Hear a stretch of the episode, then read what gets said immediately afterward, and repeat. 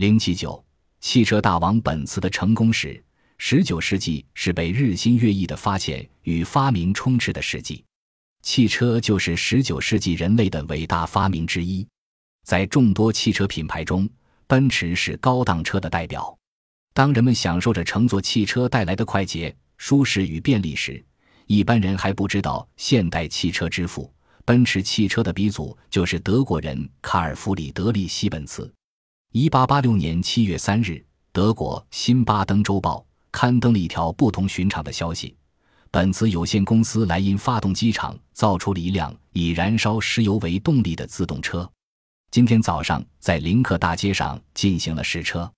据了解，这次试车是成功的。这辆自动车的发明者正是本茨有限公司的股东卡尔·弗里德里希·本茨。本茨的发明宣告了一个新时代的来临。那么，本茨是怎样发明出这种自动车的？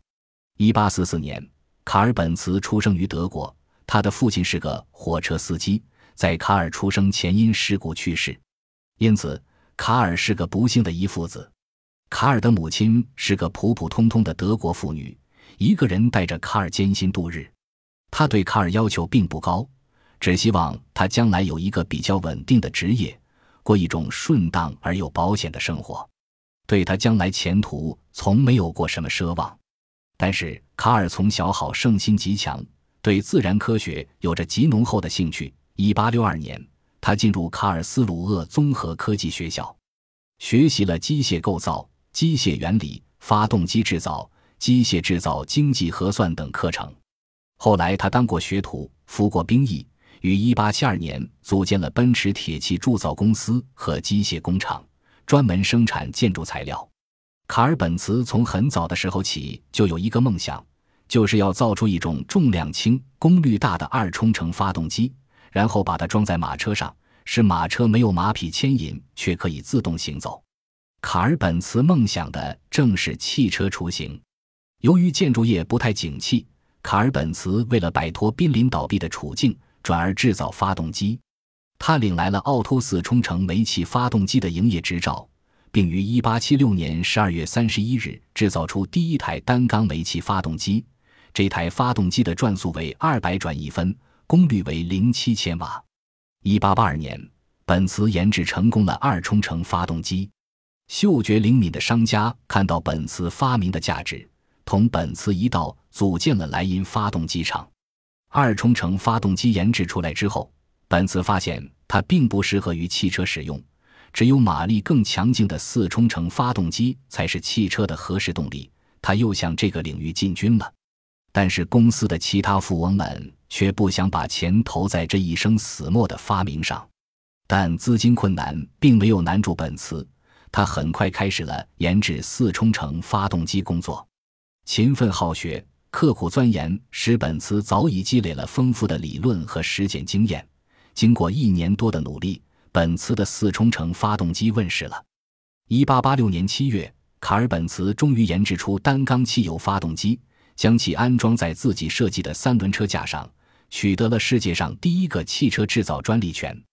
这辆以燃烧石油为动力的自动车在德国巴登林克大街上试车成功，但它的时速只有十一公里，在大街上只走了三百米。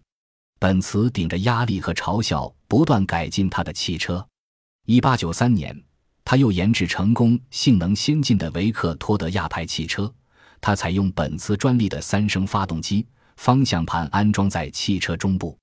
尽管性能先进，但由于价格高昂，每辆车要三千八百七十五马克，故而少人问津。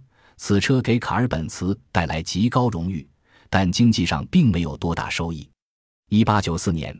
本茨开始生产廉价一点的自动车，售价两千马克，一年内销出一百二十五辆，给奔驰公司带来较高利润。这种自动车是世界上第一种批量生产的机动车。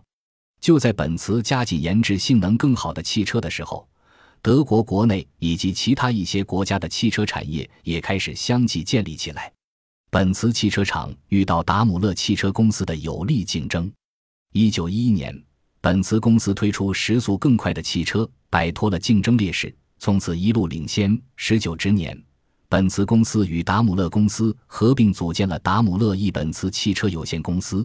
在这种强强合作的基础上，终于有了闻名于世的奔驰汽车的诞生。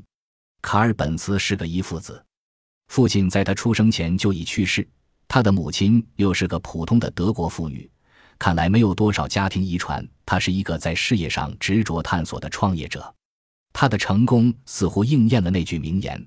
天才是百分之一的灵感加百分之九十九的血汗。卡尔本茨肯定在机械与汽车制造方面富有天才，但他意识更多的是勤奋和汗水。